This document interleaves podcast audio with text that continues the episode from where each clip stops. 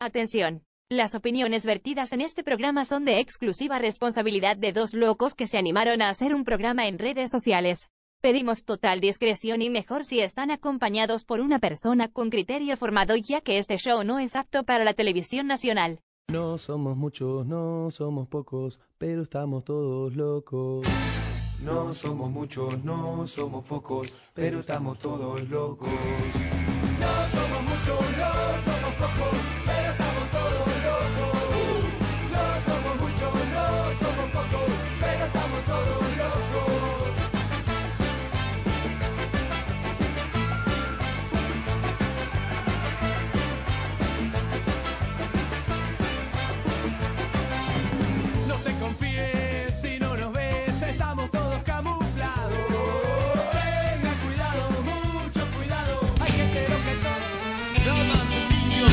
niños y caballeros, tengan ustedes muy, pero muy buenas noches. Sean bienvenidos al mundo de la música.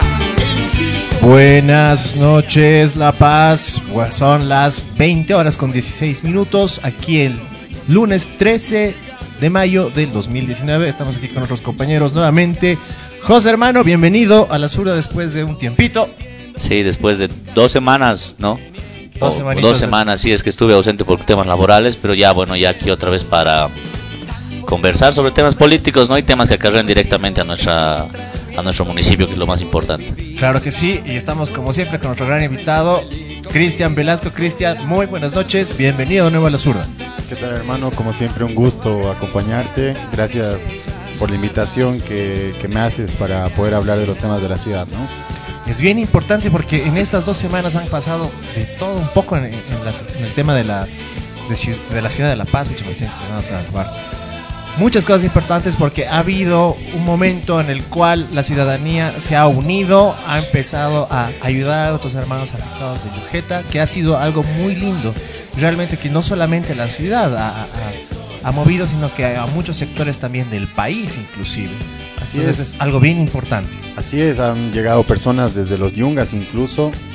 Eh, una señora se hizo viral una fotografía de una señora que viene del norte de La Paz para preparar unos... No, viene del, del lago, de, de unas comunidades del lago Titicaca, perdón, a preparar pescado para los damnificados y realmente es un gesto, un acto de desprendimiento en colaboración ¿no? a las personas que han perdido todo lamentablemente en el deslizamiento.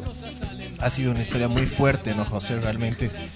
eh, el domingo empezó, el martes empezó. ¿Cuándo empezó exactamente? Eh, el derrumbe, el, derrumbe, el derrumbe. el deslizamiento, ya es dos, ya tres semanas ya es. Exactamente. ¿no? Porque tocamos ese tema. Eh, Pero también ha habido apoyo, no sé si vieron, de la comunidad de Paseña Santa Cruz, mandó víveres, 11 toneladas de, bueno, de víveres. Y bueno, también vimos a varias autoridades, ¿no? Estuvo el presidente Morales, estuvo también la presidenta del Senado, Adrián Salvatierra, el mismo eh, alcalde también se hizo presente, obviamente es su obligación. Y también estuvieron otras autoridades menores, ¿no? Los ministros, de- el ministro de Defensa, el- creo que también estuvo el ministro de Presidencia, digamos. Claro, el ministro de Defensa fue el primero que apareció en realidad cuando ya hubo Claro, los es- hechos es- de las caídas. Como ¿no? es obviamente él el encargado directo de las Fuerzas Armadas, las Fuerzas Armadas están para este tipo de problemas, ¿no? Yo creo que el ministro de Defensa, por lo menos hasta donde yo he visto, ha cumplido una labor considerablemente buena, ¿no? Ha estado excelente. Igual el presidente se ha portado de una manera La entrega, de, realmente increíble. la entrega de viviendas, ¿no? Exacto, o sea, no, no fue como vamos a entregarles un lugar o un espacio donde pueden estar ahí, hacer otro tipo de campamento o mantenerse en el campamento, sino que directamente... Digo, casas. se- exacto, tomen estas viviendas. Y estas viviendas han sido no, eh, en dos puntos, ¿no? Si no me equivoco. Una fue en el Alto y el otro fue en, qué Meca- en en Mecapaca, ¿no ve? Sí, sí, en Mecapaca. O sea, realmente vemos una atención integral por parte del gobierno que ha volcado todas sus reparticiones a atender este, este problema, esta emergencia que había en La Paz, ¿no? Sí, y es cierto porque ahora hay, o sea, ¿cuántas familias en total ya se han, ya están todas las familias? Porque hay algunas familias que estaban esperando el tema de sus viviendas, ¿no? Si podían quedarse en las viviendas o tenían que buscar otro lugar, ¿no? Bueno, sí, estaban esperando la autorización de la alcaldía para, para ver qué iba a pasar con ellos. Tengo entendido que han hecho tres franjas de en el deslizamiento, la más segura era la de la franja azul, había una franja amarilla y la franja roja, obviamente, que es la del deslizamiento, ¿no? En, los última, en las últimas horas han aprobado o autorizado de que las familias de la franja azul, que es la que está más arriba en suelo relativamente seguro, vuelvan a sus casas, ¿no? Los han Ya notificado. se dio para lo que puedan- entonces. Sí, para que ellos vayan retornando de a poco a sus casas, ¿no? Pero las otras eh, familias son las que han perdido sus domicilios y bueno, han ido accediendo a los departamentos que el gobierno ha estado disponiendo, ¿no? Que no sé si se dio solución a todas las personas. No. Sin embargo, lo que sí se sabe es que hubo unas personas que están siendo reacomodadas, otras que sus viviendas han sido como, ¿cómo se podría decir? Estabilizadas y han vuelto. Y obviamente otro porcentaje que también ha ido a las casas justamente que entregó el presidente Evo Morales. Claro, y hay otro porcentaje de personas que eh, no se resignan a, a irse a un departamento, que es lo que ha ofrecido el gobierno, y más bien quieren que el gobierno municipal o el gobierno les devuelva lo que valía su casa, ¿no? Muchos dicen que tenían una vivienda de tres pisos y que no les conviene irse a un departamento, digamos, ¿no? Pero eso Claro. ya es un tema también de, de responsabilidad entre las personas y el municipio, yo creo, que es quien ha autorizado este tipo de construcciones, ¿no? Es complicado, ¿no? Es Realmente. una historia bien complicada, ¿no? ¿Por Porque habían videos, por ejemplo, de algunas vecinas que decían, o sea, el, el alcalde me dice, por- eh, el alcalde dice que yo, eh, que mi casa era una zona negra, que no tenía construcción, pero yo tengo planimetrías, yo tengo para presentar estas planimetrías. Claro. Y he hecho todos los papeles, yo sé que en marzo, o sea, daba hasta meses inclusive en los cuales ella iba a pagar. Entonces ahí hay un problema pues de fondo bien eh, interesante por dos lados. Por un lado es el tema, otra vez que volvemos con el, con el tema de la alcaldía, que es un tema que no para realmente, son cinco meses, estamos en mayo, pero es que es una cuestión de dominó, que o una y otra y otra, o sea, si no es un problema, el tema de la basura, salió el World Trade Center, y otra vez, o sea, aparece este tema que tiene una relación inclusive con, con un basurero, que era el basurero antiguo de Sopocache. Exacto, un relleno, bueno, era un botadero municipal que funcionó en la década, década de los 80, 90 y que en su momento quien ha consolidado las construcciones en la zona ha sido la misma alcaldía, ¿no? Recuerden cuando se hizo la construcción del edificio de Maverde, que está justamente donde está donde pasó el deslizamiento a una cuadra.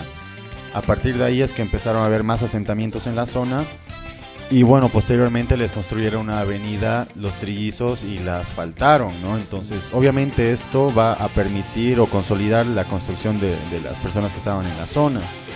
Además hay denuncias de que el municipio les cobraba impuestos y les cobraba impuestos como si fueran viviendas de primera porque tenían acceso a una calle asfaltada, servicios básicos y todo, ¿no? O sea, tenían agua, luz, gas, esos tres, Eh, o solo agua, luz. Solo agua y luz, tengo entendido, no sé si gas.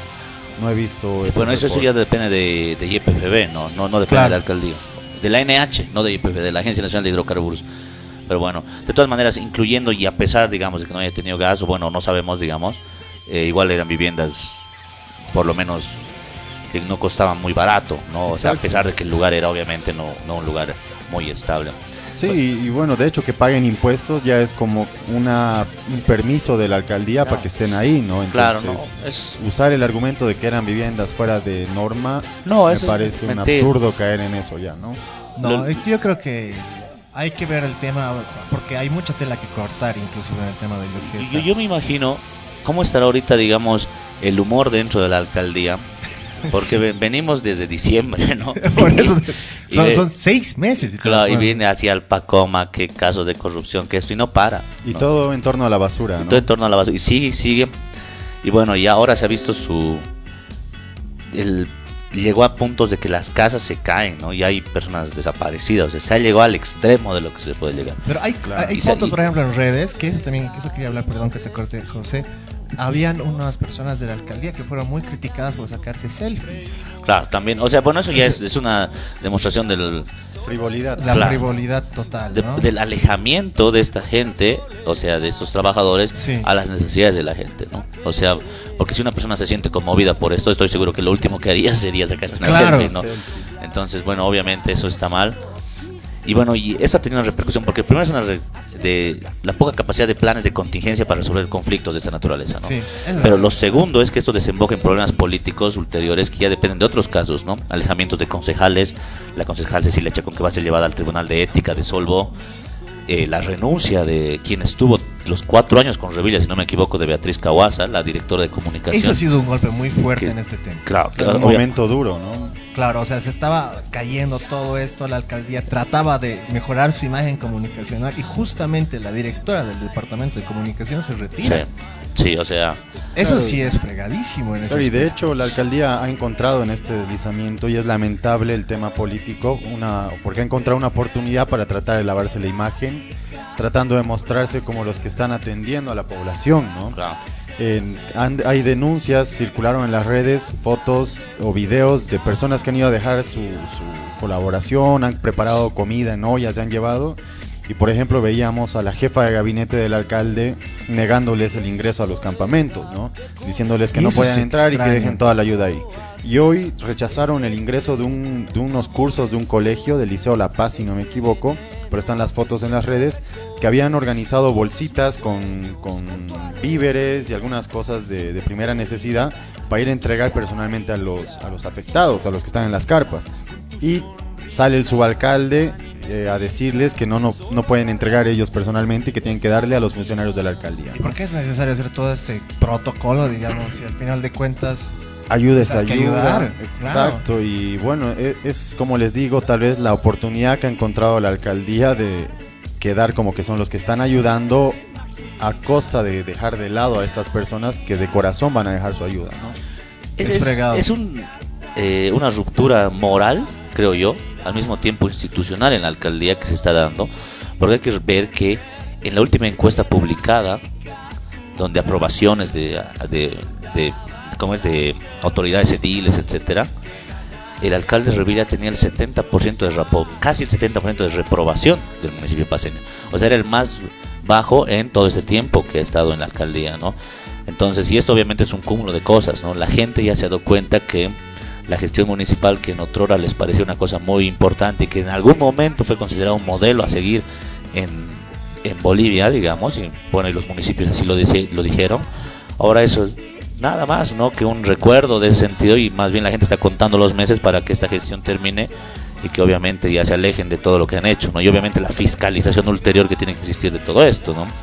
Solo hay que recordar, y con esto, digamos, quiero cerrar la idea, que ha salido un nuevo caso de corrupción del señor Gemio. Bueno, no es nuevo, sin embargo, se ha hecho a la luz más fuerte. Y ojo que ya está en la cárcel. Eso sí es. Está en detención, sí. Está de- está detenido. Está detenido. Entonces, o sea, esto ya no... s- ¿Dónde más vas a llegar? O sea, tienes a Fabián Ciñani, el ma- mano derecha de Luis Revilla, dado de baja con licencia. Tienes a la, Ceci- a la concejal Cecilia Chacón haciéndose un lado. Tienes al señor Pedro Sus haciéndose un lado de esto. Tienes a los funcionarios de la alcaldía que se están sacando fotos en la calle. Tienes a la jefa de gabinete que no deja entrar ayuda. Y tienes al mismo tiempo a Beatriz, Beatriz Caguasa renunciando. Renunciando. O sea, no sé, yo sigo contando lo que me acuerdo. Pero son muchos más. Entonces, imagínense, es, es como que, ¿quién Solvo, quién está en Solvo ahorita? O sea, es Luis Revilla y, y bueno, y quizás alguien que del círculo muy cercano, porque después todos están con alguna observación, alguna Y cuestioncita. su ¿no? abogado, Fernando Y- Velázquez, ¿no? bueno, y que su es el que, el- el que le está ahí legalizando. está cuidando, está cuidando el coche, que no se lo roben, porque ya está todo. Pero es, es, es terrible, ¿no? Esta situación, porque la pregunta ahí ante todo es: cuando el barco se hunde, todos empiezan a escapar. Y bueno, es, De hecho, Ojo, hay- tenemos elecciones del próximo año. de hecho, hay una fuga interesante de varios personajes de Solvó. Recordemos, Cae Palenque ha sido uno de los primeros en irse porque le han, bueno, fuera. lo han afuereado del- de la delegación de la juventud. Hace poco alguien de la edad de, de Cae Palenque, Brani Mercado, que también es uno de los miembros de la Juventud Antiguo, yo lo conozco, se alejó de Solvo, justo paralelamente con lo que sucedió con la concejala Chacón, o sea, ellos se alejaron, a pesar de ser personas que han estado en primera línea defendiendo la gestión, en, o sea, en el pasado. Entonces, si tus soldados más leales han abandonado tu auto, tu barco, es porque de alguna u otra manera el que se está equivocando eres vos, ¿no? Claro. No, no ellos. Claro que sí. Entonces, Ese bueno. es un tema bien, como les digo, o sea, a mí me pone muchas cosas para pensar porque tanto alejamiento significa que Revilla no sé si ya tenga una función política en los siguientes años, es una de las preguntas que tengo.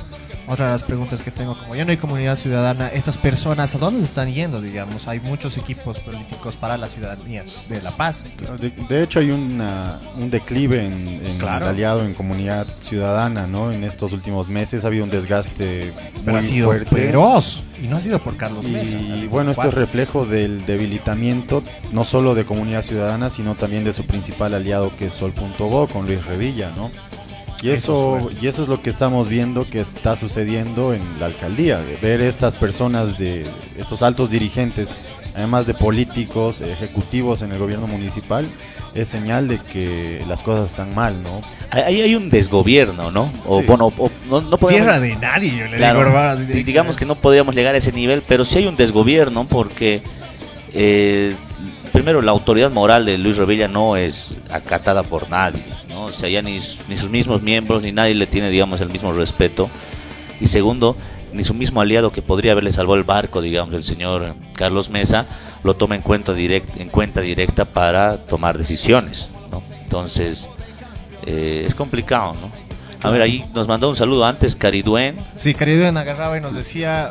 Ahí. "Saluditos, Hola, hola, compas". hola, chicos, nos decía, les Sí. saludamos, le mandamos un saludo. Viene ahí, compitas, decía. Exactamente. les mandamos un saludo a Cari, esperamos que está descansando porque trabaja, trabaja todo el día, yo lo veo trabajando todo el rato, entonces Bueno, es, una gran compañera. Ah, igual. Le gran. mandamos un saludo muy Un grande saludo. desde la zurda. saludo para la Y a Cari. todas las personas que nos están mirando a través de todas las redes sociales que tenemos, tenemos cinco redes sociales, no se olviden, estamos esperando sus comentarios.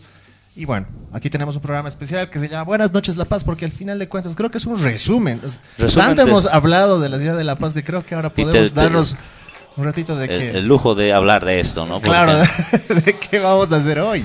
Habría que ser, no sé si, tal vez encontrar la manera de eh, hacer un termómetro de cómo las zonas se encuentran, o sea, cómo está la, eh, como diría, la llegada de Luis Revilla a las zonas, ¿no? Porque yo no lo he vuelto a ver caminando por ninguna zona que no sea, obviamente, su zona, que es Achumani, pero pues no lo he visto, digamos, visitando a la gente en ningún lado. No, nada, cero. O, o ha hecho actos muy muy mínimos que han pasado desapercibidos como el que tuvo ayer en justo en la zona donde yo vivo que es Alto Según Coma para entregar una casa cultural pero Ah. son obras muy muy diminutas en relación a lo que es el municipio y que obviamente están pasando desapercibidas porque supongo que va un poco el miedo al rechazo y un poco eh, el miedo a que lo abucheen por el tema de la aprobación que tiene en este momento. ¿no? Es uno de los alcaldes más desaprobados del país, entonces obviamente tiene una repercusión en su conexión con la población, ¿no? Y es bien chistoso porque hasta las redes sociales en algún momento intentaron tratar de dar la vuelta a eso. ¿Se acuerdan? El año pasado cuando salió una nota, que era un punto de vista en realidad de una, De una señora de, de una de señora de, de- Centroamérica. de Centroamérica exactamente, que agarraba y decía como que las 10 mejores ciudades, los 10 mejores alcaldes. Alca- él era el número Y Claro, tres, era el el número cuarto. 3, o sea, era, era parte del top 5 de los mejores alcaldes, pero obviamente eso a partir de su percepción de cómo ella viajando a Sudamérica vio, digamos, algunos lugares De que le hecho, ni parecieron siquiera- bonitos. De hecho, ni siquiera ha debido conocer la ciudad de La Paz. Ah, una- ha visto etcétera, Claro, cosas. Claro, yo imagino que el teleférico lo hizo Revilla, entonces me parece bueno. Claro, es una analista que ha hecho su es un artículo de opinión personal que ha sido publicado obviamente en un medio de comunicación en Costa Rica si no me equivoco Claro. Y que bueno como artículo de opinión personal aquí en La Paz lamentablemente en una operación mediática lo han vuelto Los noticia medios ¿no? saltaron y eso es, fue una- muy chistoso. es un, es un artículo que no tiene ni fundamento, o sea, de alguna de algún índice de desarrollo de la ciudad. no, pues tiene que ser por índice- likes, hermano, no, de o sea, por páginas. sí. ha sido hecho, eh, como tú dices, en base a fotitos y algunas noticias que ha debido encontrar en las redes, ¿no? Eso es bien interesante porque como tú dices ahora, los medios de comunicación acá hicieron una barrera y, y inclusive una bomba de humo en su momento, lo cual fue muy cuestionado también por las redes sociales. Pero ahí es donde también yo me pongo a pensar de cómo los medios, a través de la responsabilidad de los medios de comunicación, no se demostró para desmentir esta nota. Y ojo, que ese es un tema Es que bien hay- interesante. Hay periodistas y hay medios que están con intereses ahí, de- ahí mismo en la alcaldía municipal, entonces tienen que cuidar de alguna forma esto, ¿no? Un claro ejemplo que les comentaba extra, ex- extra cámaras es que la hermana de Juan Carlos Arana, por ejemplo, Verónica Arana Jiménez, hasta hace poco, tengo entendido, trabajaba en la alcaldía y le pidieron su renuncia justamente para evitar que se haga más grande el tema de la curva de Holguín, porque está implicado directamente Juan Carlos Arana, que le vendió los terrenos a la alcaldía. Y bueno, la hermana que termina trabajando en el municipio directamente con la esposa del alcalde.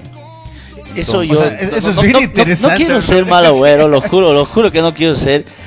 Pero si alguien Creo quiere. que es para poner una música así No, de fondo, así si, de- al- si alguien quiere eh, y convocamos a los medios, si alguien quiere exagerar esto o quiere, digamos, continuar esta novela, o bueno, sencillamente quiere indagar lo que sucedió porque deben ser eh, cosas, digamos, con relativas irregularidades, eh, yo creo que esta sería la mejor manera de comenzar, ¿no? Porque el World Trade Center, digamos, y todo esto, quedó así como que en- de- lo dejaron ahí, ¿no? Se como quedó que se, se- se Ahorita está estancado el tema en la fiscalía en el caso Terza, ¿no? Claro. Todavía no han ingresado al tema del WTC, del World Y Trade a- Center. ahí sí se saca esa noticia, porque se sacó. Yo vi algunas cuestiones, algunas pequeñas publicaciones, pero digamos, fuera de esporádicas publicaciones no se hizo más grande, ¿no? Entonces, si esto se investiga más, es muy probable que el siguiente golpe a Revilla, digamos, venga de este lado. ¿no? Oye, venga de este lado y... Es una noticia bien fuerte lo que Claro, porque estás hablando de que un empresario eh, de los medios tenía a su hermana trabajando y que si su- ahí se ve los contratos de publicidad que había. ¿no? No, pues ya te das cuenta por qué tenía el contrato de publicidad y al mismo tiempo, si al mismo tiempo ves quién vendió los terrenos, ya tienes toda la figura cerrada y eso no es difícil de comprobar, ¿no? Que de hecho, yo les hago una propuesta para el siguiente programa que es en dos semanas. Eh, me comprometo en traer una relación de contratos de publicidad que están vinculados a periodistas, ¿no? Por ejemplo, tenemos a una periodista de cadena A que hasta me ha bloqueado del Twitter cuando saqué No un poquito el tema, ser, no. que tiene contratos a su esposo, ¿no? Pucha. Entonces voy a ir haciendo una relación y lo vamos a presentar en la zurda, como siempre dando estas, estas primicias, ¿no? Para ver si es que también alguien se interesa en investigar y hacer el trabajo, continuar el trabajo que nosotros hacemos, pues, ¿no? Yo creo que por ese lado van a salir nuevas cosas y bueno, ya eh, bueno, ya va a ser me- medio año y creo que en seis meses Luis Revilla no ha podido aumentarle un solo punto porcentual al señor Carlos Mesa. Más al contrario, creo Ah, que lo ha hecho rebajar en cambio un Sí. cacho más. Más incluso a todas las personas indecisas, este 20 25% que está indeciso, o 30, otros dicen 30%, debe decir, bueno, sí, pues me gusta Carlos Mesa, pero es que está con ese tipo, digamos, ¿no? Entonces, como que ese tipo de casos lo único que hacen es demostrar nomás, pues que Es interesante eso en la ciudad porque ha generado que un rechazo en la ciudad de La Paz, donde se consideraba uno de los bastiones de su... Yo creo que por eso hablamos en algún momento, ¿no? Vio mucho a, Carlos Mesa, a Revilla, porque supo manejar de alguna manera, obviamente con el tercer sistema unido, porque eso no se va a negar jamás, de que podía manejar bien la ciudad de La Paz, pero ni bien se alía con Revilla, tercer sistema se suelta, y aquí viene una cosa de qué hacemos ahora los ciudadanos, ¿no? Y luego vienen todos los, casos eh, negativos contra Revilla, que eso empieza a detonar y crea un, Es que un problema muy grande. yo creo que en La Paz ha habido esta construcción de la imagen de lo que es la corrupción y lamentablemente para Luis Revilla en este momento él personifica la corrupción municipal, ¿no? O sea, ya está ahí, en, eh, está personificada la corrupción misma en este personaje. Pero además de eso, Carlos Mesa también ha ido de tropezón en tropezón y vemos que hasta ahora no levanta, no levanta su campaña, no tiene un plan de gobierno y está preocupado en solucionar estos temas que él ha dejado en algún momento sueltos. Pero no es que sea un tema político que lo estén sacando ahora. Es algo que en algún momento tenía que pasar y obviamente cuando estás a la luz pública y haces pública toda tu vida, tienen que salir, pues, ¿no? Claro. Por ejemplo, en el tema del departamento, quien tiene que cobrarle los impuestos que ha evadido por la transacción es su socio y su aliado Luis Revilla. Exactamente. ¿Y ustedes creen que lo va a hacer en este en esta época? Más bien debería hacerlo porque hablaría bien, bien de, él Claro, bien, bien si y su responsabilidad con la ciudad. Pero hasta ahora que van dos semanas más o menos del tema o tres, No. no vemos señal alguna y están enfocados en seguir distrayendo la atención del tema de los de los impuestos que ha evadido el señor Carlos Mesa haciendo una transacción por un departamento, ¿no?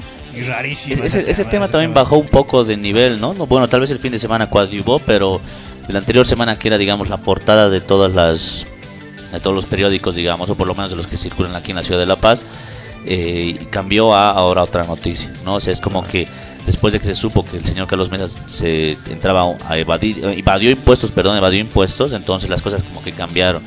Bueno, veremos cómo se ponen los siguientes días, pero Claro. ese tema todavía no se han, ha, no se ha han sido encargado concluido, de, de confundir a la población y eso es una precisión necesaria que hay que hacer en este tema, ¿no? En Claro. el tema de impuestos a las transacciones por, por inmuebles, de acuerdo a la ley, son, son impuestos municipales.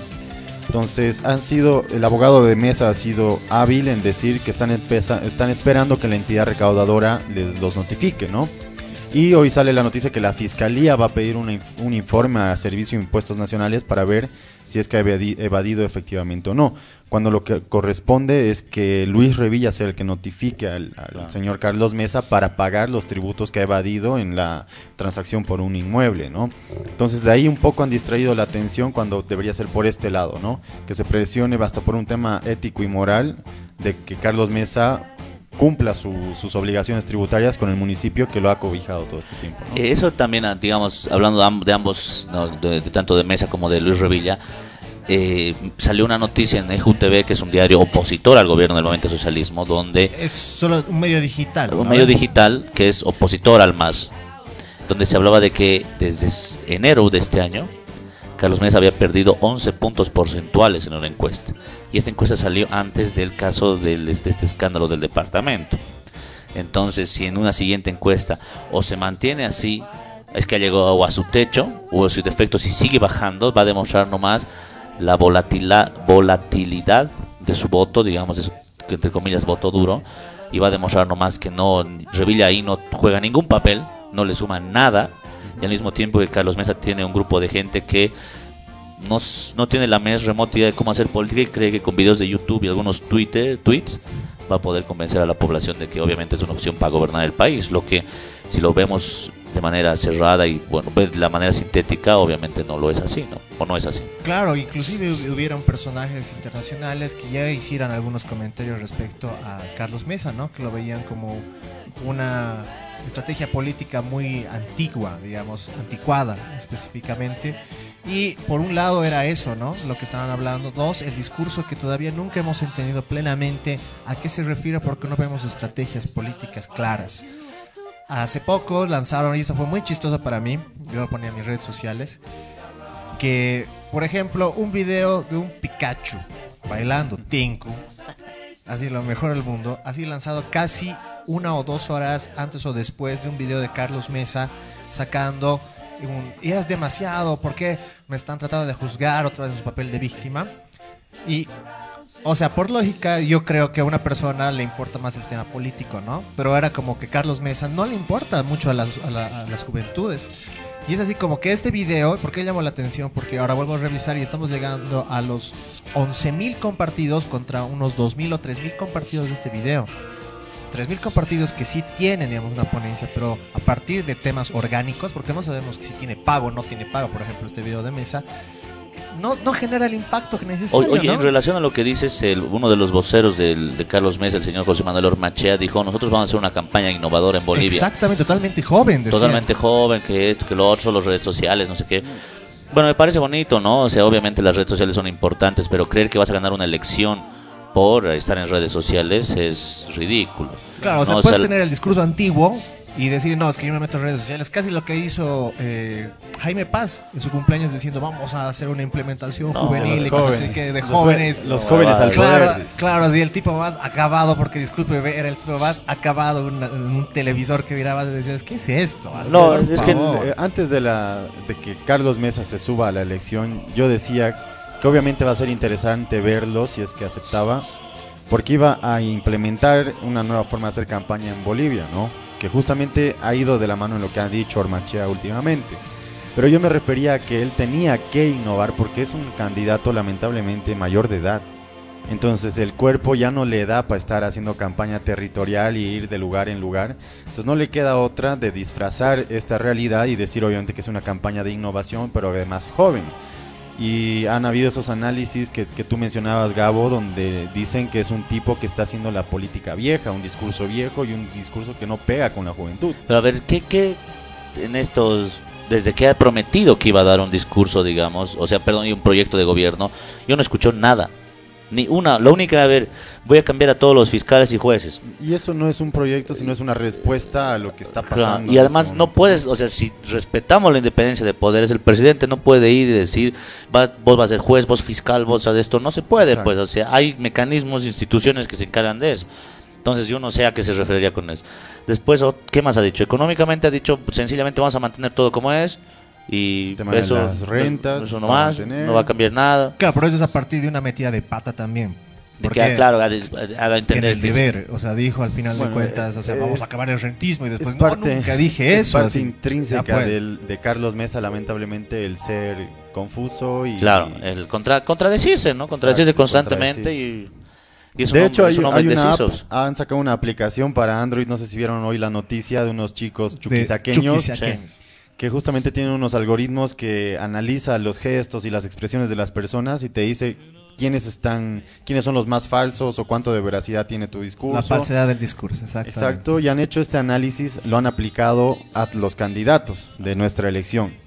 Y el más falso resultó ser Carlos Mesa, Ah. ¿no? Con un 72%. Sí. Imagínate. Eh, o sea, es un mamonazo, digamos. Sí, ese- Pacu de primera. De 10 de 10 cosas, de 10 cosas que te dice, 7 son falsas. Eso es lo que dices. es lo que tú O sea, estás diciendo. claro. Pero eso va consolidando la imagen que, bueno, muchos de los que estamos en el ámbito político ya sabemos que Carlos Mesa es un pajpacu, pero además de eso va reforzando la idea en las personas que recién lo están conociendo a Mesa, pero lo ven y dicen, puta, pero este, este tipo es un pajpacu, ¿no? Claro. Entonces este tipo de cosas te van a ayudar a darte cuenta quién miente, quién no, porque además es parte de la decisión que vas a tomar en octubre, ¿no? Para elegir a tu próximo presidente. Y dudo que las personas que, está bien, no confían en los políticos, van a tener un poco más de confianza en, en estas, en este tipo de herramientas que, que te analizan esas situaciones, ¿no?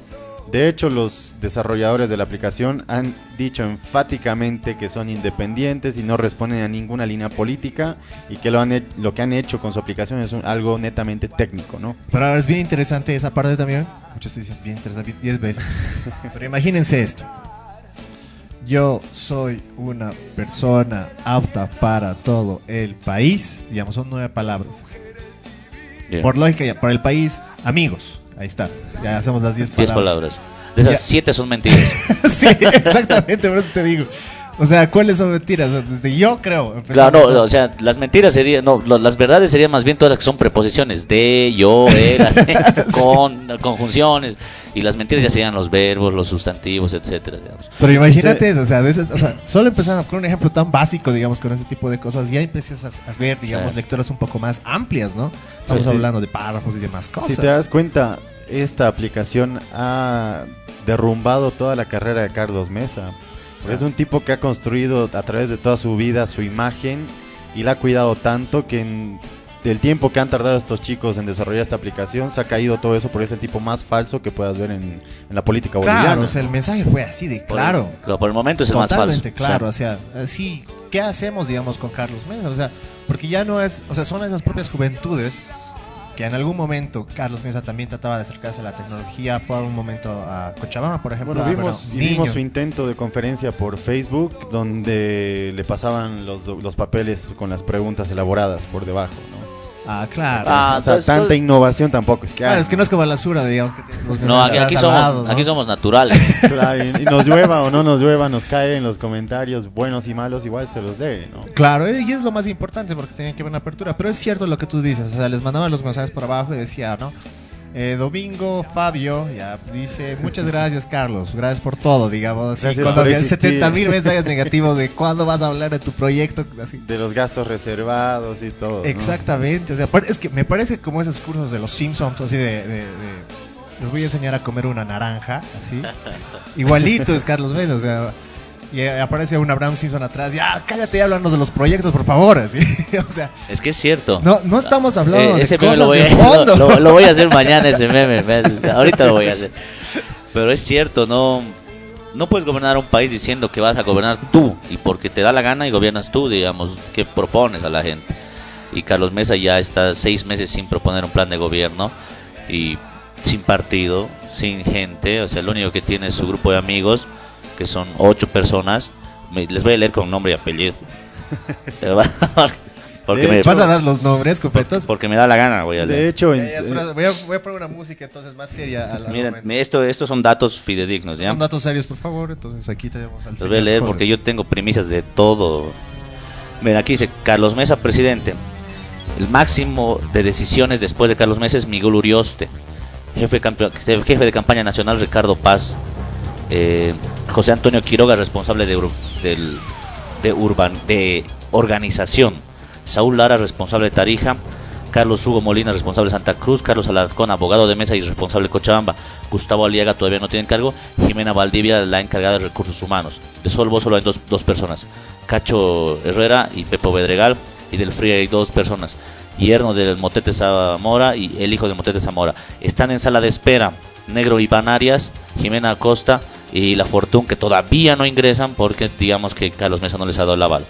Ese es su- no, no hay más. Ese es- Es, es un, es como ver eh, un, un equipo de reciclados, ¿no? Ah, son los mismos de siempre, pero Son ahora los noventeros de la vida pasada. ¿eh? Ese es, eso es, este es el esquema que tiene que manejar Carlos Mesa. Así no hay nadie más.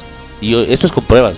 Yo les digo esto, y va a salir en los siguientes días. Esto es con pruebas. No hay nadie más dentro de las plataformas de Carlos Mesa. Pero ¿y plataformas movimientos no hay, Free, no, los demás? es, no es mamá. es plata- no hay mata- no hay plataformas ciudadanas, ni una. No hay ni una plataforma ciudadana. De hecho, han habido manifestaciones y cartas que han enviado plataformas ciudadanas porque no han sido reconocidas dentro de la estructura. que de Generación Maya era la primera en salirse y a- ayer o anteayer 25 plataformas ciudadanas han firmado un acuerdo con Óscar Ortiz que en primera instancia estaban reunidas con el señor Carlos Mesa. Y de hecho en Cochabamba igual han hecho, un representante del PRI ha hecho una nota pública hace unas tres semanas que ha publicado en un periódico donde decía que había una, una- un comportamiento hasta dictatorial dentro de Sí, comunidad igual ciudadana. Julio, Julio, Claro, y Julio- eso costó. Julio, un Julio Aliaga, ex mirista, que también estaba cerca a, a Carlos Mesa, publicó un tuit diciendo eso, ¿no? Usted, señor Mesa, está ahí todo autoritario, yo no estoy de acuerdo.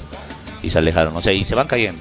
Julio Aliaga. Si yo ya no sé quiénes más van a ir cayendo porque realmente ya quedan muy pocos. Eso ¿no? es bien duro. Hace tiempo y la fortuna se alejó, pero parece que está volviendo. Parece que la, su eh, orgullo, no, es, no su orgullo, diré su poco cariño a sí mismo de este hombre, le No, pero- permite volver donde lo patean. Julia Fortún es, es más cercano a Revilla, ¿no? De, de hecho, muchos Claro. años ha vivido del dinero del municipio con consultorías y Entonces de ahí, entrevistas. de ahí viene su cercanía, digamos. Entonces yo creo que está aguantando nomás hasta donde pueda para ver si consigue algo de la mano de Luis No, Revilla, puede, ¿no? y hay- claro, pero obviamente puede conseguir hasta una concejalía, alguito, algo, puede- algo le van a dar, pues, ¿no? Claro, va a dejar de hacer sus paellas. ya, toma para que vean en tu restaurante no vendas eso. Pero no Oye, hay pa- pero fuerte. Para que vean, esto es así. Yo les digo lo siguiente: ya va a salir todas estas cosas. No hay más gente. No hay más gente. No hay movimientos sociales. No hay movimientos ciudadanos. No hay agrupaciones ciudadanas. No hay colectivos. No hay plataformas. No hay nadie más. Es esta gente que llama a los medios, digamos, ¿no? Sus Esa medios. gente y, y su, su base, su militancia son los que siempre están en sus spots, ¿no? Porque vemos que ni Claro, siquiera sus spots cambian de, de Son los mismos. O sea, es que es impresionante. Es que es. Uno no sabe, y este tipo quiere gobernar el país, no, todo, toda la gente que va a estar ahí rodeándolo, porque es un estado el que vas a manejar, va a ser todo menos mesista, digamos. Y eso va de la mano de- con el tema que empezábamos, pues, ¿no? De Luis Revilla realmente no ha aportado nada a la comunidad ciudadana y más bien, más bien está restando porque Es que es justamente está lo que estaban hablando. sosteniendo la pues. imagen de la corrupción del municipio de La Paz para llevarla a un plan nacional. Y bueno, Exacto. Mesa que se convirtió en un tipo que no aclaró su vínculo con Medina, con el narcotráfico, pero sí se ha comprobado que es un evasor de impuestos. ¿no? Claro. Lo que están tocando es un tema bien importante porque eh, están diciendo algo que yo creo que la población está hablando de esto. Cuando hablan de Revilla dicen, pero es aliado de Carlos Mesa. Eso. Y Dios, o sea, ellos, o sea, si llegan al poder, si hemos visto lo que ha pasado con el basurero, estamos viendo con lo que ha pasado con el, con el caso de corrupción grandísimo del World Trade Center, nos estamos olvidando también un, otro caso casi bien fregado, que es el caso Catanas. Yo hay- creo, hay yo creo otro que ahí dicen los, las señores, o sea, yo quiero ese que sea mi ministro, yo quiero que sea ese mi viceministro, Claro. un trabajador del Estado. hay, hay un caso que lo han ocultado y que trato de ponerlo siempre sobre la mesa, es el caso de Martín Fabri, que ha favorecido a su, favorecido a su papá Exactamente, es otro tema con importantísimo. contratos del municipio. Imagínense contratos del Estado que son por millones para, con- para impresiones de, de volantes o de revistas y cuestiones haciendo las mismas jugadas, ¿no? Eso O sea- sí es muy fuerte, por ejemplo, porque son casos tras casos tras casos que todavía no han salido a la luz. Es, es, es probable que este domingo salga una nueva encuesta. Y bueno, todavía no han adelantado nada, pero parece que los resultados van a ser similares a los que está ahora, ¿no? Lo que maneja Página 7, Página 7 maneja una estrategia de todos los domingos sacar la encuesta para que el lunes y martes se hable de la encuesta, digamos. El problema es que creo que sacan tan, encuestas tan seguido que se pierde la credibilidad de las encuestas. No, de hecho, de Entonces- Página 7 no son confiables porque los mismos opositores han denunciado que es un búnker de campaña de Carlos Mesa. ¿no? Claro, eso lo dijo Samuel Ore Medina, lo dijo Jaime Paz. Jaime Paz. O sea que no son del MAS, ¿no? Por- para que nos estén oyendo, escuchando, no, no es gente del MAS. Entonces, hasta ha salido una relación de, eh, no me acuerdo si, si hizo algún ministro o algún dirigente político, de cómo han ido cambiando una noticia de Carlos Mesa en el titular Tres veces. para que justamente sea lo menos impactante eh, eh, de lo de la noticia con la gente, ¿no? Sí, definitivamente es... eh, Entonces credibilidad no, no tiene ya página 7. Sus Es- encuestas hay- son hay- una hay un- burla. hay un tema con página 7 que es súper chistoso de que la gente ya inclusive se ha dado cuenta de que no es un medio totalmente neutral, es en cambio todo un medio polarizado. No es eh, solamente que habla la población, sino que inclusive medios de la oposición, porque ahí vienen los golpes y los golpes de, de- este grupo opositor. Estamos hablando de Jaime Paz, estamos hablando de Samuel Doria Medina, que dicen que esto no es un periódico estable. Entonces, a partir de eso, ya se le ha quitado pues una imagen terriblemente grande a lo que es eh, la neutralidad o el- la, la profesionalidad periodística de Página No, no 7. es, eso o sea, eso es terrible.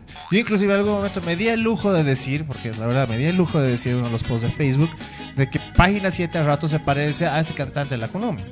O sea, tiene muchas cosas mu- muy similares. O sea, porque solo es vender, digamos. Claro, los dos, los dos quieren vender. Los dos se def- defienden diciendo que es libertad de expresión. Cuando le hablan de derecho, o sea, que hay una, hay una responsabilidad ulterior, se hacen a los locos. Los dos se creen artistas. O sea, ¿qué estamos hablando realmente? Y eso es grave, porque ahí te das cuenta cómo tratan de deformar la información. Hay un momento que ya se deforma completamente. Mira, aquí ya nos ha llegado Leandro Javier Vidal nos dice, pobres, pobres, mas- masistas, se, se van, se van. van. Ay, Eso, eso, eso, se hace lindo. eso me hace recuerdo a una cosa que dicen los en Argentina. Eh, les dicen a los kirchneristas, nunca van a volver, nunca van a volver y ayer en Córdoba han ganado. Entonces y yo no han ganado con poquito. han ganado con harto. Bueno, el Han peronismo, no el kirchnerismo, no el peronismo aliado ha ganado, pero de todas maneras ha ganado. Entonces, no sé, bueno, se, se ha vuelto un cliché, ¿no? Ese masistas se van, Carlos Mesa presidente y Bolivia dijo, no, se repite, se repite. Pero Y no hay... poco a pues, poco desaparece, ¿no? ¿Cuántos dirán? Bueno, los masistas lo van a decir siempre, pero el 21F, por ejemplo, ¿quién habla ahora?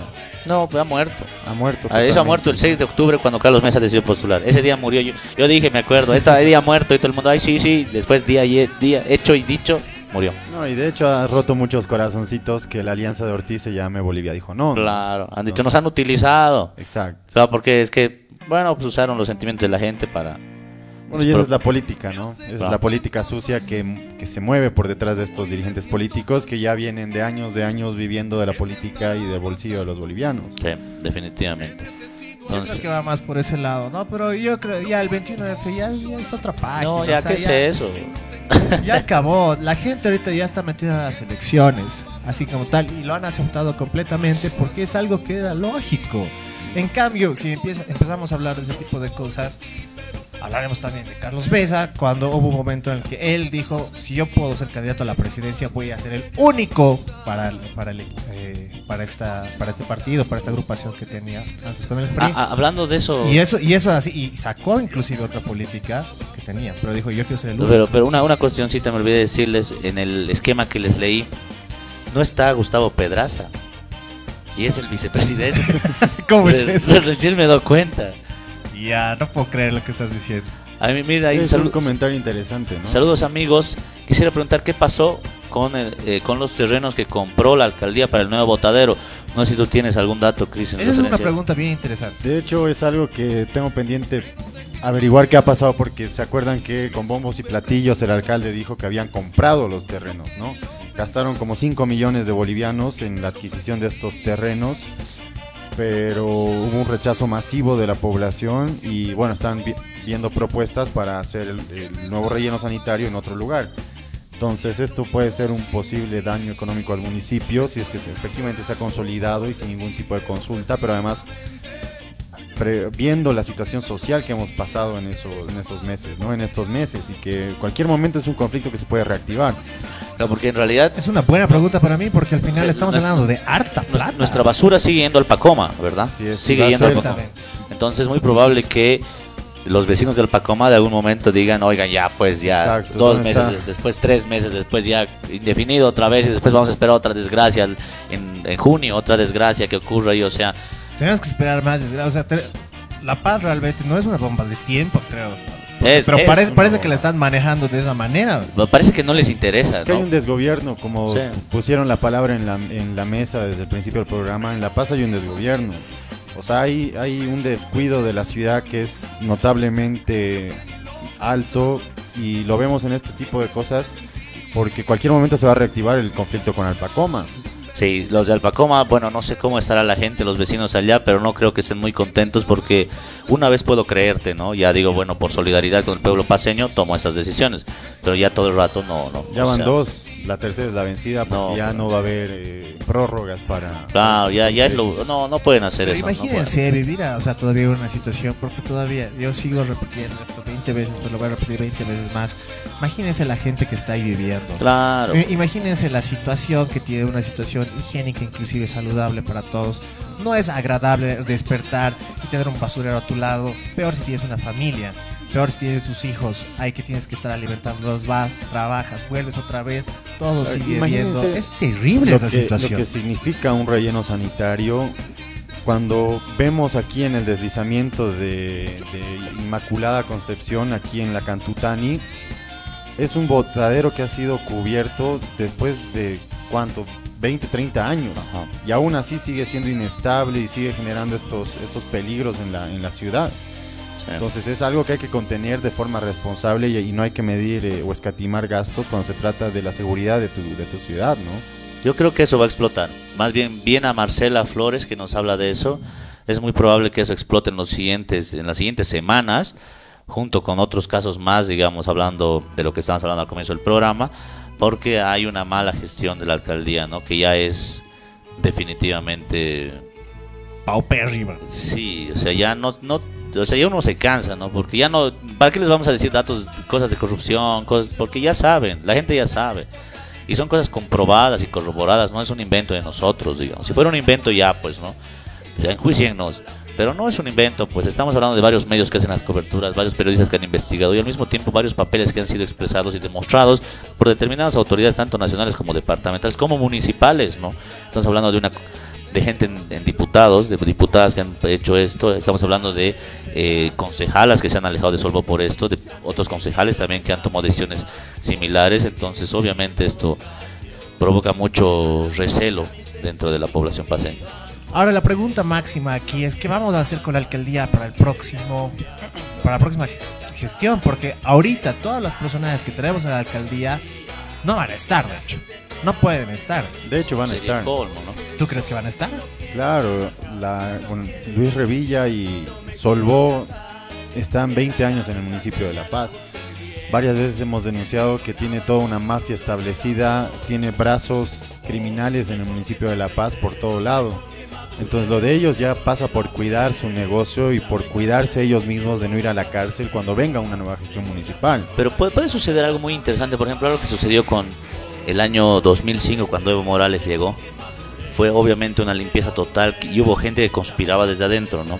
Y hubo grupos de poder, eh, pero se fue construyendo una nueva burocracia, más limpia, más leal, más eh, técnicamente, qué sé yo, eh, preparada y al mismo tiempo parte de la anterior burocracia se dio cuenta que había un cambio, entonces se apegó, digamos, a estas estructuras de lo que se denominó la Revolución Democrática Cultural.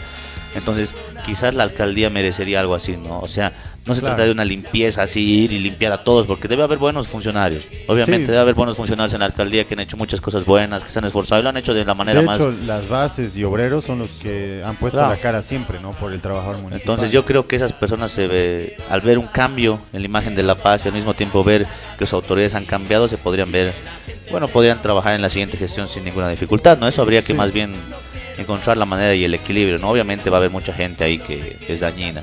Claro, es que hay, hay- hay personas específicamente identificadas, ¿no? Que son parte de, de esta red, de, de esta mafia que maneja el municipio hacia el lado criminal. En el caso Catanas tenemos el, el- el que es la máxima autoridad, que es, que es quien ha levantado una clausura definitiva, por ejemplo. Tenemos quien ha volvió una respaldado, whiskería, o sea, quien ha respaldado legalmente su ordenanza municipal, que es su director jurídico, y mucho tiempo ha sido el que ha hecho con chicanas perder dinero al municipio, como en el caso Brum, por ejemplo. ¿no? Claro. que ha enjuiciado por ganar tiempo hasta el portero de los juzgados para que el municipio después termine pagando más de 20 millones de bolivianos. y eso sale del bolsillo del que paga impuestos en la ciudad. Eh, Tenemos a Ramiro Burgos Siñani, que todos indican que es familiar de Fabián Siñani, que ha estado mucho tiempo subalcalde, subalcalde centro, está implicado en el tema de katanas, ahora está en, el- en la Secretaría de Transporte, entonces hay estos dirigentes que han sido denunciados por corrupción y que están ahí vinculados con pruebas, que obviamente ellos no pueden estar en el municipio, una gestión. Claro, o sea, no, no, esa gente que ya tiene un historial, digamos, bastante con, con muchas irregularidades, por ponerlo en términos así, eh, obviamente no tiene que estar presente, ¿no? Obviamente. Sí, pero de hecho van a presentarse porque como les digo, ellos tienen que cuidar un negocio y tienen que cuidar las espaldas porque el siguiente que venga, de hecho, se los va a llevar a la cárcel, ¿no? Ah, sí, sí, seguro. No, eso va, va a ser va a ser duro lo siguiente, ¿no? El trabajo que va a hacer la siguiente alcaldía va a tener que hacer una unos estudios muy duros de todo lo que se ha hecho, unas auditorías de las gestiones, de las de las gestiones pasadas y obviamente van a tener muchas taras y muchos problemas en todo este tipo de, de evaluaciones, ¿no? Chicos, les cuento que tenemos unos comentarios que no sé por qué no están apareciendo, tal vez tengan tengan un filtro o algo. Que es eh, Nena Arcinojosa nos ha mandado un saludo, igual les mandamos un saludo grande a Un Nena. saludo a la nena, siempre. gran dirigente de la zona sur, que está años denunciando igual y siendo víctima de algunos abusos municipales, como todos los que se atreven a denunciar cosas del municipio, ¿no? Sí, y realmente es una gran personaje. Un saludo grandísimo, por favor, nena. Y no, mm, vamos a ver cómo arreglar el tema de los comentarios. Y aquí viene otro comentario de Alejandro Martínez, que dice, bien chicos, hay, eh, hay barrios de verdad que la alcaldía hizo y hoy se están cayendo. ¿Qué considera que se debería hacer? ¿O es que estos barrios eh, son, asumo que dice, o es que estos barrios son una especie de favela paseña? Qué fuerte el comentario que agarra. Pero igual, o sea, interesante lo que está hablando, ¿no? Sí, hay barrios de verdad que han inaugurado y a la semana ya se estaban cayendo paredes, se estaban videos. cayendo avenidas. Y por ejemplo, yo quiero compararlos con esta intervención que hizo el Ministerio de Obras de en Chaguauma, si no me equivoco, pero es en una ladera de la ciudad donde han con ayuda de los vecinos han refaccionado las fachadas, han pintado murales y han hecho toda una atención integral junto a la comunidad o a, los vecinos. En comparación a los barrios de verdad que el municipio va, pinta sobre lo que encuentre y te entrega así como si fuera una gran obra, ¿no? Y han habido que las muchas semanas que- están cayendo. Sí, es, fuerte porque inclusive salió un, eh, un video que a través de unos medios de cómo es como una parte de las casas se cae, pero así todo el camino inclusive. Se corta, pero así de manera milimétrica a las casas que no se, por suerte no se cayeron, pero el camino se cae. De igual manera, ahora que estoy pensando, la misma manera con la que se cayeron las casas bajo Yoqueta. Entonces, eso sí es realmente un tema bien jodido y me llama mucho la atención lo que este compañero dice, porque agarra y dice, son parecidas, a- son unas favelas paseñas. O sea, Claro. es, es fuerte el comentario debido a de que está podría- haciendo un análisis de las favelas brasileras, claro, de que en realidad se las pintó para que sean un poquito más coloridas, se les dio un tono, digamos, que ese fue el tono turístico. Pero no hay una atención Y no integral hay atención. que, se, que debería tratarse de cómo mejorar las condiciones de vida de esos Exactamente, vecinos. pues, o sea, así como tú dices, pintar, lo haremos algo bonito, pondremos una sede social, que es usualmente lo que hacen. Sí, Hacemos una sede social, ponemos acá un resbalín acá, una cosa acá y y después listo. Barrios de y verdad. yo me voy. Y claro, pasan 10 minutos, así que por así decirlo, o pasa un día o pasan tres semanas y hay problemas obviamente comunes también que hay eh, como en cualquier barrio, solo que no les toman la atención y estos problemas se agravan, se agravan, se agravan, se agravan, se agravan. Y eso lo hace más jodido Claro. realmente. Entonces, ese es un tema de atención. O sea, ¿qué va a pasar con estos barrios de verdad luego de la gestión de Revilla? ¿Qué vamos a hacer? O sea, ¿dónde está No, la es, atención que que, se es ha una prometido? auditoría completa de todo lo Eso que se ha hecho. No hay, no, hay nada más que hacer. O sea, como, como la película El robo de la capitalización y la privatización que se ha hecho, va a tener que hacerse. Pero hermano, estamos a punto de cuestión hacer el robo Una- 2 versión una a La Paz. Una comisión de la verdad va a tener que haber en La. Paz para saber qué ha pasado en 20 años de este gobierno. Vamos a tener que firmar al Chris en de espalda, haciendo así Claro, unos círculos no. ubicando así. ta, ta, mis ta, redes de poder. Ahí. Claro, tu red. Una Joder. serie linda puedes hacer después. Claro, Siñani está acá, que aquí lo pones. No, y a se puede hacer, se, Carlos se Mesa, puede. lo ¿no? pones a Revilla, ubicas, pones a Gemio. Claro, con, con que no se vayan quemando todos lo que todos los papeles que han hecho, digamos, podemos hacerlo, ¿no? Pones el logo del San Calixto. De hecho, los, de hecho ya han quemado más de la mitad. No sé si se acuerdan, en la anterior elección municipal lo, lo filmaron a Fabián Siñani sacando cajas de documentación. de Pero la qué alcaldía, manera ¿no? pancha de llevárselo. O sea, ha sido una Como- foto muy épica. Como Pedro eso. por su casa, por la puerta grande, con cajón tras cajón. Y con sus maletitas Claro. así. No, eso ya es el colmo realmente Sí. de lo que hemos vivido. Entonces, No, o sea, ¿qué? De delincuencia pura. Hay muchas cosas que destapar en el municipio y obviamente el tema de barrios de verdad es algo que va a explotar porque además es con financiamiento del Banco Mundial, es un programa del Banco Mundial que, que se, ha, se ha logrado para el municipio y en algún momento tienen que hacer las auditorías correspondientes. ¿no? Realmente, es un tema muy serio y creo que esa va a ser otra vez un pelito de toda la información que vamos a sacar. Sí. Porque eso va a ser una cosa realmente jodida.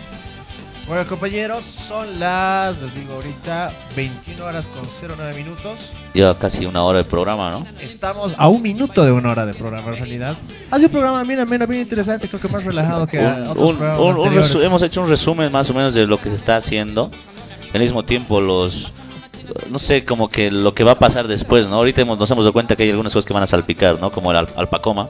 Exactamente. O sea, estoy segurísimo que solo hace falta así una chispa para encender la pradera y otra vez.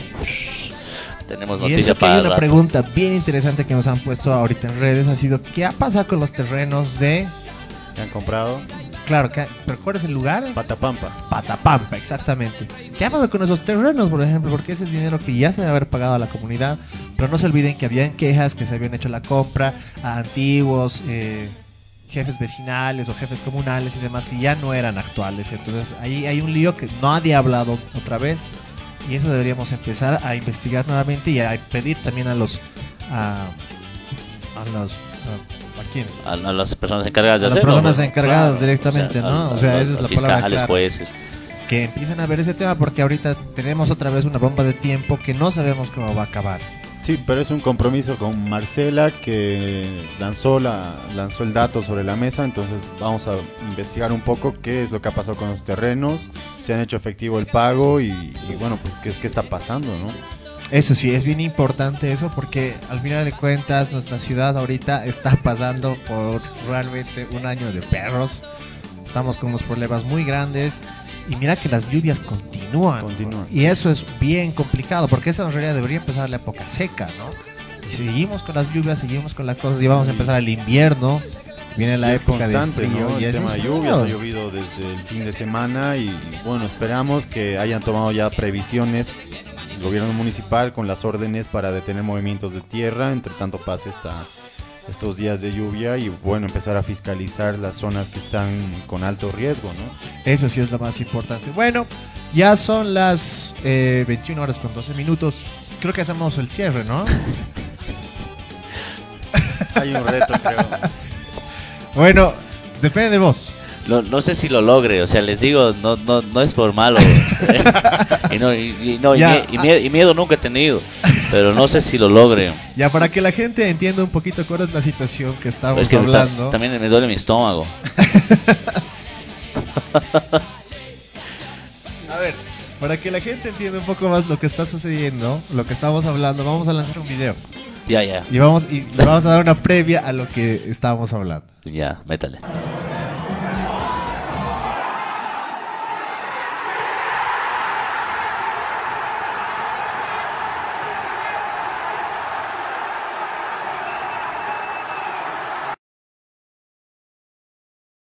Impresionante el nivel de fanaticada de la gente, hermano. ¿Qué ha sido eso? No, me, me da miedo, pero No, pero a ver, ¿qué ha sido eso? O sea, veo a mucha gente estando Po- es que presente pude- ante un, un hecho muy interesante. no, so- solo es, solo es una, un reto que había, porque tomar un refresco así rápido, digamos, cosa que no es tampoco una gran ciencia, digamos. Una ¿no? hazaña. Claro, ¿No es pero- una gran hazaña? Bueno, entonces ahora te animas a hacer el reto o no vas a hacer el reto para hagamos el reto de la zurda. Para la siguiente semana, yo, man. ¿Te vas a Para animar por la siguiente No, semana? esta no, esta no. O sea, me, me- me comprometo para la siguiente semana a meterle el reto así, pum, así, sin problemas, cualquier cosa. Una lata Ya, de cerveza. Está bien, está bien. Vamos a, vamos a echarle entonces el reto para la próxima semana. Me parece algo justo. Vamos a terminar tranquilamente. Y bueno, palabras finales, como siempre, querido José. Eh, bueno, solamente agradecer a todas las personas que nos han escuchado, nos han visto. Y esperemos la siguiente semana tener alguna novedad en relación a todos estos temas, ¿no? Solamente eso y muchas gracias por su tiempo. Cristian, hermano, la zurda vecinal realmente está generando impacto. Hoy estamos un poquito calladitos, pero escucha, la primera vez en mucho, mucho tiempo que ha pasado eso. No, igual ha habido participación de gente, ha habido compañeros que están involucrados en el tema vecinal. Ya de hecho que te hablen de barrios de verdad es una señal de que entienden qué pasa en la ciudad, conocen estos programas que están fallando, que tengan conocimiento de los terrenos que ha comprado la alcaldía. Es una noticia Importante, importante, y algo que hay que atención. averiguar, ¿no? Entonces eso es señal de que la zurda vecinal está cumpliendo eh, el objetivo que es justamente dar un espacio a las personas que tienen inquietudes con lo que está pasando en la ciudad. Para mí es un gusto, como siempre, acompañarlos. Eh, José, Gabo, nuevamente gracias por la invitación. Y para la subsiguiente semana ya tenemos algunas cositas pendientes para ir investigando y presentarlas también en el programa, ¿no? Sí, van a haber cosas bien interesantes. Vamos a abrir unos nuevos ciclos también. Vamos a hacer algo más entretenida a la zurda, con tal de que generemos impactos más interesantes en todo caso. Y bueno, ya viene un proyecto macro, ¿no? Posteriormente, que ya está en planificación.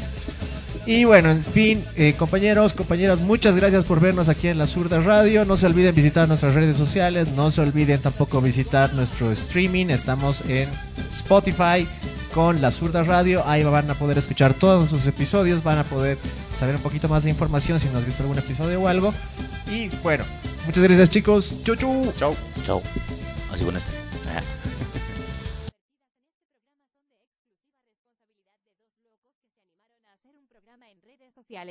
Pedimos total discreción y mejor si están acompañados por una persona con criterio formado ya que este show no es apto para la televisión nacional. No somos muchos, no somos pocos, pero estamos todos locos. No somos muchos, no somos pocos, pero estamos todos locos. No somos muchos, no somos pocos, pero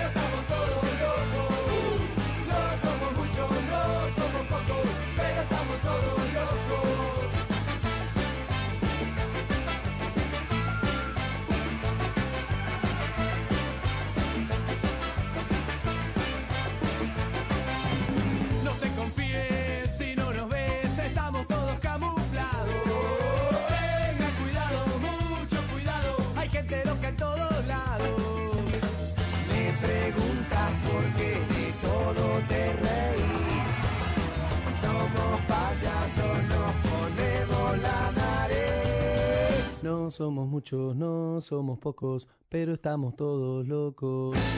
No somos